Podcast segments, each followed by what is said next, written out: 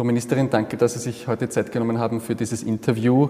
Äh, ich würde beginnen mit äh, dem politischen Islam. Sie wollen den politischen Islam verbieten. Was ist denn politischer Islam für Sie? Ja, der politische Islam ist eine Ideologie, die den Nährboden bildet für Gewalt, die integrationsfeindlich ist und die eben den Nährboden auch für Terror bilden kann. Es ist jedenfalls eine Ideologie, die anti-westlich ist, die einen Keil in unsere Gesellschaft treiben will, einen Keil zwischen ähm, Gläubigen und Ungläubigen, zwischen Christen und Muslime, eine Ideologie, die sich gegen unsere Grundwerte, die wir in Österreich hochhalten, gegen unsere Verfassung richtet. Äh, die Justizministerin hat in einem Interview mit der Tageszeitung Presse auf die Frage gemeint, wie es möglich ist, äh, das im Gesetz zu verankern. Verfassungsrechtlich ist klar, dass man nur religionsneutrale Formulierungen verwenden kann, war die Antwort der Ministerin. Wie soll das dann rechtlich gehen, den politischen Islam zu verankern?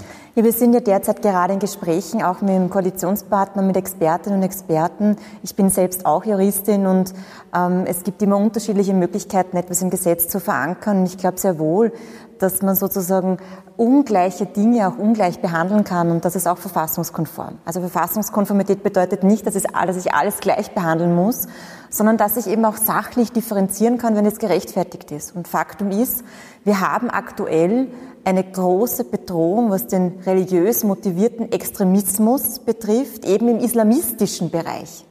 Wir haben hier gerade einen schlimm, den schlimmsten Terroranschlag in der jüngsten Geschichte mitten in Wien gehabt. Und das ist unsere Verantwortung als Regierung, alles zu tun, damit wir so etwas in Zukunft verhindern. Und für mich ist es wichtig, dass wir schon im Präventionsbereich ansetzen, also dort, wo diese Ideologie verbreitet wird. Denn Radikalisierungsbiografien in ganz Europa sind ganz unterschiedlich. Aber eines haben sie gemeinsam dass es irgendwo einen Nährboden gibt, entweder im Internet oder in Vereinen, in Organisationen, wo der Täter sich eben radikalisiert und auf dieses extremistische Gedankengut trifft. Wie weit ist man da in der Ausarbeitung, wie das dann in Gesetzesmaterie gegossen werden kann? Gerade äh, diese Tage sind wir in Verhandlungen. Auch die Dokumentationsstelle politischer Islam unterstützt uns, denn es gibt europaweit schon gute Beispiele, auch wie man den politischen Islam definiert. Und eines ist mir dabei ganz wichtig. Es geht darum, dass es um Islamismus, dass es sich um Islamismus handelt, also um Extremismus und nicht um einen Kampf gegen die Religion. Und diese Trennlinie zu ziehen zwischen der Religion und der Religionsausübungsfreiheit, die uns wichtig ist in Österreich, und dem Kampf gegen den Extremismus, das ist auch eine Aufgabe, die dieses Gesetz auch unterstützen soll. Dieses Gesetz ist ja äh, vergangene Woche vorgestellt worden als Teil dieses Antiterror-Pakets. Äh, da gab es eine Pressekonferenz nach dem Ministerrat dazu. Und da würde ich Ihnen gerne ein kurzes äh, Video vorspielen, äh, damit wir danach äh, kurz drüber sprechen. Dieses Antiterror-Paket der Regierung wirkt gegen alle Arten von Terror. Aktuell im Vordergrund steht natürlich tragischerweise der islamistische Terror. Aber wir sollten nicht übersehen, und es ist beabsichtigt, dass das Paket auch gegen Terror durch Neonazis wirkt. Und das ist gut so. Die haben nämlich mehr gemein, als man glaubt und gemeinsam. Dankeschön. Äh, da wäre meine Frage. Ähm, die Grünen betonen da vor allem äh, den Kampf gegen ähm, äh, Neonazis. Äh, zieht man da mit den Grünen thematisch dann einem Strang oder setzen die da offenbar einen anderen Fokus? Wir ziehen hundertprozentig an einem Strang, weil wir wollen uns gegen alle Formen des Extremismus richten, das ist ganz klar. Ähm, aber wir wollen auch Lücken schließen, dort wo es notwendig ist.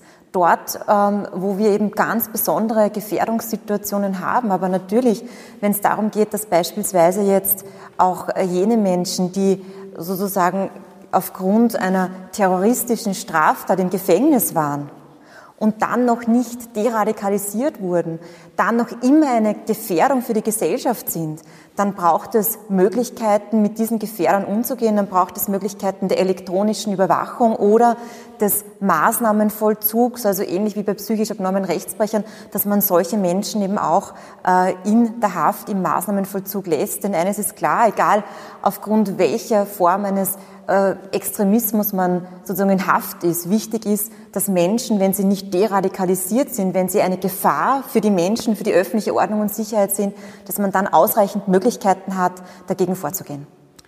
Der Attentäter von Wien, das ist ja mittlerweile unbestritten, der war ein terroristischer Islamist. Ähm, er war auch, auch schon im Gefängnis wegen, einer, wegen der Mitgliedschaft bei einer terroristischen Organisation. Würde dieser Mann, wenn die neuen Gesetze schon gelten würden, wäre der jemals eigentlich äh, aus dem Gefängnis rausgekommen oder würde dieser Mann noch immer hinter Gittern sitzen? Naja, das ist genau unser Ziel. Unser Ziel ist es, dass wenn, wie bei dem Straftäter nun festgestellt wird, dass derjenige noch nicht vollständig deradikalisiert ist, und so war das in diesem Fall, dass dann ein Maßnahmenvollzug und eine elektronische äh, Überwachung auch greifen soll. Genau an dem arbeiten wir gerade. Äh, die Opposition geht da äh, einen Schritt davor. Sie sagt, da gab es ein Behördenversagen. Ähm, da würde ich Ihnen gerne äh, noch mal was vorspielen, und zwar von der SPÖ-Chefin Pamela Rendi-Wagner. Hätte das Innenministerium, hätte der Verfassungsschutz die Arbeit gemacht, die er machen muss, dann hätte dieser Anschlag verhindert werden können. Dann hätte nämlich dieser Täter in Haft genommen werden müssen, nämlich vor, vorher, weil alles schon bekannt war, aber leider der Justiz nicht weitergegeben wurde. Die Opposition sagt, man sollte noch abwarten mit Gesetzesänderungen, wenn noch nicht mal feststeht, äh, was da jetzt genau nicht funktioniert hat. Dass etwas nicht funktioniert hat, das ist ja, äh, glaube ich, unbestritten mittlerweile. Wie sehen Sie das? Also der Innenminister und die Justizministerin haben eines ganz klar gemacht, es braucht jetzt selbstverständlich eine lückenlose Aufklärung des Falles und dazu wurde ja auch eine Untersuchungskommission eingerichtet, aber es braucht gleichzeitig auch neue Maßnahmen, eine bessere Handhabe gegen Gefährder und ähm, neue Maßnahmen eben auch im Kampf gegen den politischen Islam und gegen die Ideologie, die vorgelagert ist. Also das eine schließt das andere nicht aus. Äh, persönlich bin ich dafür, dass wir so schnell wie möglich Maßnahmen setzen, dort wo wir wissen, dass sie gebraucht werden. Und ja, wenn die Untersuchungskommission noch neue Erkenntnisse bringt, dann werden wir selbstverständlich diese Erkenntnisse auch äh, umsetzen und die Lücken, die die Untersuchungskommission feststellt, auch schließen. Die Opposition und auch Experten äh, meinen, das äh, Paket ist überschießend, ein emotionaler Schnellschuss. Wie sehen Sie das? Gar nicht. Also ich glaube einfach, wir müssen jede Maßnahme, die möglich ist, auch nutzen, damit wir den Terror äh, und den, den Extremismus in Österreich zurückdrängen. Also das ist unsere Aufgabe, damit wir auf allen Ebenen vom Integrationsbereich, also Bereich Prävention bis hin zu dem sicherheitspolitischen Bereich und auch im Justizbereich auf allen Ebenen Extremismus bekämpfen. Das ist unser derzeitiges äh, prioritäres Ziel und da wird uns keine Maßnahme zu viel sein. Sie haben in einem Interview äh, am 9. November äh, gemeint, dass man, Sie haben es jetzt auch angesprochen, die Deradikalisierung, äh, da haben Sie gesagt, äh, ich zitiere es jetzt wörtlich, ich glaube, da müssen wir schauen, ob unsere Deradikalisierungsprogramme am aktuellen Stand sind. Äh, funktioniert was nicht bei der österreichischen Deradikalisierung? Auch das wird sich die Untersuchungskommission ansehen. Der Attentäter war ja Teil dieses Deradikalisierungsprogramms und da gilt es auch aufzuklären, inwieweit hier dieses Programm, wie gesagt, am aktuellen Stand ist. Ich bin jetzt seit zehn Jahren auch in diesem Bereich tätig. Ich habe erst vor wenigen Wochen mit dem Extremismus-Experten ähm, Neumann aus Deutschland genau über die Radikalisierungsprogramme gesprochen. Ähm, da gibt es viele gute Best Practices in ganz Europa und ich glaube, das ist wichtig, dass man einfach am aktuellen Stand bleibt. Aber das ist auch das Anliegen der Justizministerin und daher werden wir hier umfassend evaluieren und einfach das Beste äh, rausholen und verbessern, wo es nur möglich ist. Wie kann man das äh, feststellen, ob jemand deradikalisiert ist oder nicht? Denn in dem Fall äh, konnte der Mann die Behörden offenbar erfolgreich täuschen. Ja, ich glaube eben äh, persönlich, ähm, es braucht auf mehreren Ebenen diese Nachschau. Es braucht zum einen die theologische Expertise, dass Menschen mit demjenigen auf einer theologischen Basis auch über diesen Extremismus sprechen können, der ja sehr häufig eben mit der Religion begründet wird was ja fehlerhaft ist, aber was eben diese Attentäter tun. Und dann braucht es aber auch die psychologische Komponente. Also es braucht dort auch Psychologinnen, Psychologen, psychiatrische Expertise, damit man auch eben weiß, wenn man sozusagen hier angelogen wird, damit man spürt und auch erkennt, wird hier eine Antwort wegen sozialer Erwünschtheit gegeben, wird hier gelogen. Also ihr braucht eben unterschiedliche Expertenmeinungen. Derzeit wird diese Betreuung, äh, die die Radikalisierungsarbeit von Vereinen gemacht, zum Beispiel DERAT. Ähm, wäre es da sinnvoll, wenn man sowas verstaatlicht? Im Asylbereich gab es ja diese Verstaatlichung, also Asylbetreuung und Rechtsberatung. Also ich glaube, das Element der Verstaatlichung ist hier nicht unbedingt ein notwendiges, ist etwas, was man sozusagen in, der Evaluierung diskutieren kann, aber was ich nicht als prioritär erachte. Ich glaube, wichtig ist, welche Menschen sind dort tätig, welche Experten werden damit eingebunden, wie breit ist das aufgestellt und entspricht das internationalen Standards. Ich würde Ihnen gerne jetzt noch äh, was vorspielen, und zwar ist das eine Analyse Ihrer Arbeit als Integrationsministerin. Und zwar kommt diese Analyse von äh, Doris Vettermann von der Kronenzeitung. Die Ministerin vermittelt irgendwie so den Eindruck, äh, nicht die positive Integration, sondern dass sie für Integration, für irgendwas kämpft, sondern sie vermittelt eher immer den Eindruck, dass sie gegen etwas kämpft und gegen etwas auftritt, gegen den politischen Islam. Wie sehen Sie das?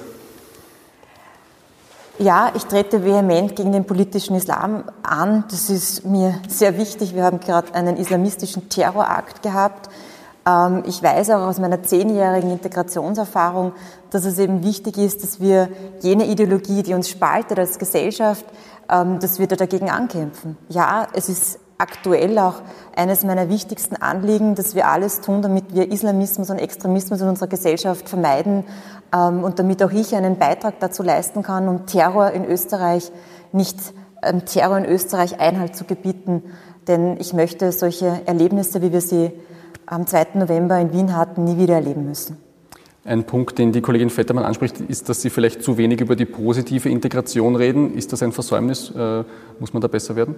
Also die Frau Vettermann hat recht, wenn sie sagt, es gibt wirklich tolle äh, Beispiele gelungener Integration in Österreich, ähm, die auch vor den Vorhang geholt werden. Ich erlebe tagtäglich ähm, viele Menschen mit Migrationshintergrund, die in allen Bereichen Österreichs Unglaubliches leisten und die auch Motivation und Vorbild sind, insbesondere für junge Menschen.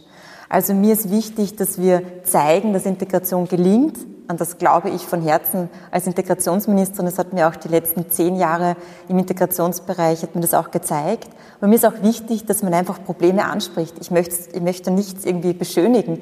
Ich möchte nicht ähm, aufgrund von falsch verstandener Toleranz Probleme nicht angehen. Also ich glaube, die Grundvoraussetzung dafür, dass man Probleme löst, ist, dass man sie klar adressiert. Das braucht eine klare Sprache ähm, und äh, dafür stehe ich.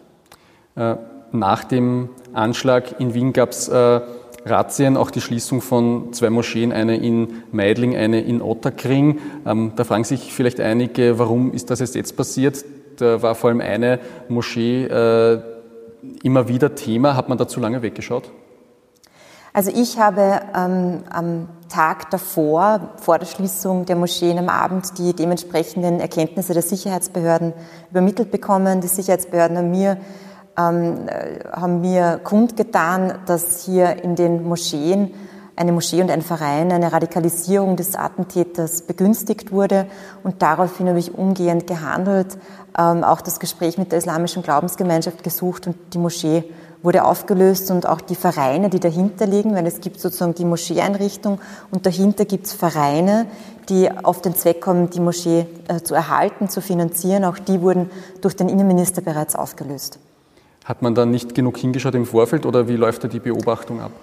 Also ähm, es gibt, einmal grundsätzlich muss man erklären, dass es hier um sehr grundrechtssensible Bereiche gibt, geht. Also eine Moschee aufzulösen, einen Verein aufzulösen, das sind Eingriffe in unsere Grundrechte, in das Grundrecht auf äh, Vereinsausübung, in das Grundrecht auf Religionsausübung. Und da braucht es selbstverständlich fundierte Ermittlungserkenntnisse, dass man diese Eingriffe tut. Und solche Erkenntnisse habe ich am Tag davor erhalten und dann gleich gehandelt. Und der Innenminister hat jetzt auch eine breite Offensive gestartet, ähm, wo weitere Einrichtungen auch unter die Lupe genommen werden. Hier hat es unterschiedliche Ermittlungen gegeben, auch Razzien gegeben, damit wir hier flächendeckend auch ähm, Extremismus und politisch-islamistische Ideologien auch erkennen. Es gab auch zusätzlich Razzien gegen die Muslimbrüder. Die sogenannte Operation Luxor, geht von äh, denen auch eine Gefahr aus? Ja, das ist genau die, der klassische politische Islam, der hier durch solche Organisationen verbreitet wird. Das ist genau das, was wir in Österreich nicht haben wollen. Eben eine spaltende Ideologie, eine antiwestliche Ideologie. Ja, ich glaube, das ist für unsere Gesellschaft und für das friedliche Zusammenleben in Österreich eine Gefahr. Sie haben auch das Imame-Verzeichnis äh, gefordert. Das hat bei der Muslimenvertretung für ein bisschen Irritation gesorgt, denn da heißt es, es gibt schon ein Imame-Register und die Behörden hätten bis zuletzt nicht um einen Einblick angesucht. Können Sie das vielleicht aufklären? Gibt es dieses Register? Was, wenn es es nicht gibt, wie, wie soll das aussehen? Ja, ist doch gut, wenn es hier bereits Vorarbeiten gibt, auf denen man aufbauen kann. Es geht mir aber um zweierlei Dinge. Ja, zum einen einen gesamtheitlichen Überblick, welche Imame in österreichischen Moscheen ähm, tätig sind. Und selbstverständlich äh, werde ich dann mit der islamischen Glaubensgemeinschaft auch zusammenarbeiten. Aber es geht mir auch um Folgendes. Ich habe immer wieder ähm, auch Kenntnis davon erlangt, dass aus dem Ausland Imame nach Österreich kommen als sogenannte Gastprediger und hier Hasspredigten verbreiten, hier islamistische Reden in Moscheen halten und diese Hassprediger, die will ich in Österreich nicht haben. Daher möchte ich, dass auch Imame, die zu Besuch nach Österreich kommen, hier in Moscheen oder Vereinen predigen, dass auch solche angemeldet sein müssen, dass wir Kenntnis darüber erlangen, dass diese Imame in Österreichs Moscheen predigen, damit wir auch eine Handhabe dagegen haben will ich noch kurz äh, zum Thema Sicherungshaft, Präventivhaft kommen. Die war ja zu Beginn des Jahres äh, Thema nach dem äh, Mord eines Asylwerbers an einem Amtsleiter in Dornbirn. Jetzt soll diese Präventivhaft in einer abgeänderten Form doch kommen für eben ähm, für Straftäter, die im Gefängnis sitzen und noch nicht deradikalisiert sind. Ist das Thema Präventivhaft damit für Sie eigentlich erledigt oder sollte man doch noch darauf drängen, dass man diese ursprünglichen Pläne weiter, weiter verfolgt? Also man muss unterscheiden zwischen der Präventivhaft für Asylwerber, ähm, die einmal angedacht war, und jetzt den, dem geplanten Maßnahmenvollzug für Gefährder. Weil der Unterschied ist schon einmal folgender dass halt äh, beim Maßnahmenvollzug, den wir jetzt planen, hier bereits eine Straftat stattgefunden hat. Hier wissen wir, dass ein verurteilter Straftäter, der war in einer terroristischen Vereinigung, deshalb ist er auch bereits im Gefängnis gesessen. Und da ist es wichtig, dass er erst wieder Teil der Gesellschaft sein kann, wenn festgestellt ist, dass er keine Gefahr für das Leib, für Leib und Leben anderer Mitmenschen sein kann. Und ähnlich wie bei psychisch abnormen Rechtsbrecher soll daher dieses Modell ausgedehnt werden. Also hier würde ich schon einen inhaltlichen Unterschied sehen. Und ähm, aktuell sind wir in der größten Notwendigkeit im Umgang mit solchen sogenannten Gefährdern.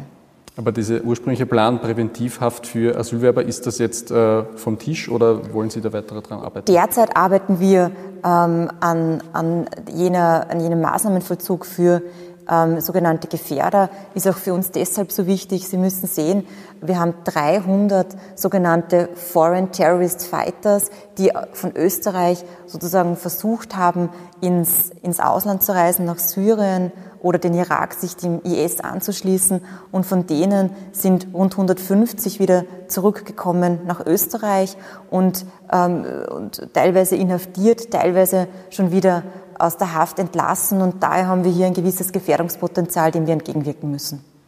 Gut, dann noch äh, zwei kurze Sachen. Äh, Corona, das äh, allgegenwärtige Thema. Sie sind äh, als Frauenministerin da schon aufgetreten, äh, wenn es um das Thema häusliche Gewalt geht. Da gab es ja die Befürchtung, dass es durch den Lockdown, äh, wenn man auf beengten Raum ist, dass es da zu vermehrten ähm, zum Anstieg von Gewalt gibt. Wie ist da der aktuelle Stand? Gibt es da die Befürchtung durch den neuerlichen Lockdown?